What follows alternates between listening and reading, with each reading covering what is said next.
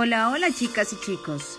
Bienvenidos a la otra cara del cuento, en donde el lobo no es tan feroz y la princesa no es tan bella.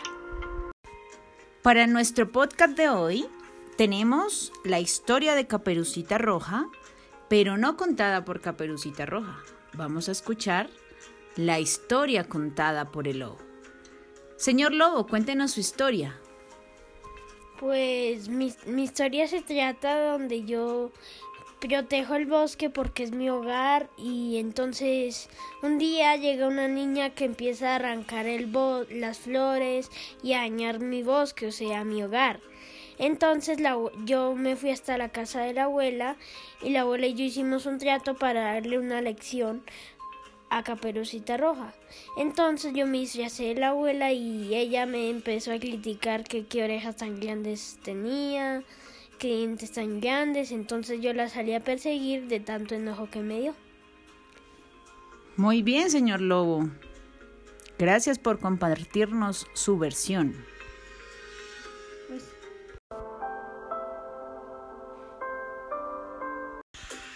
El día de hoy estamos conociendo la versión del lobo en el cuento de Caperucita Roja y nos damos cuenta que no es malo. Es un ser preocupado por la conservación del bosque, su hogar, y que también se enoja como cualquiera cuando lo tratan mal. Hoy nos pudimos dar cuenta que en toda historia hay versiones. ¿Alguna vez se imaginaron la del lobo? Los otros cuentos que conocemos también podrían tener otras versiones. ¿Por qué en muchos cuentos el lobo siempre es el malo? ¿Por qué nunca escuchamos la historia con la versión del lobo?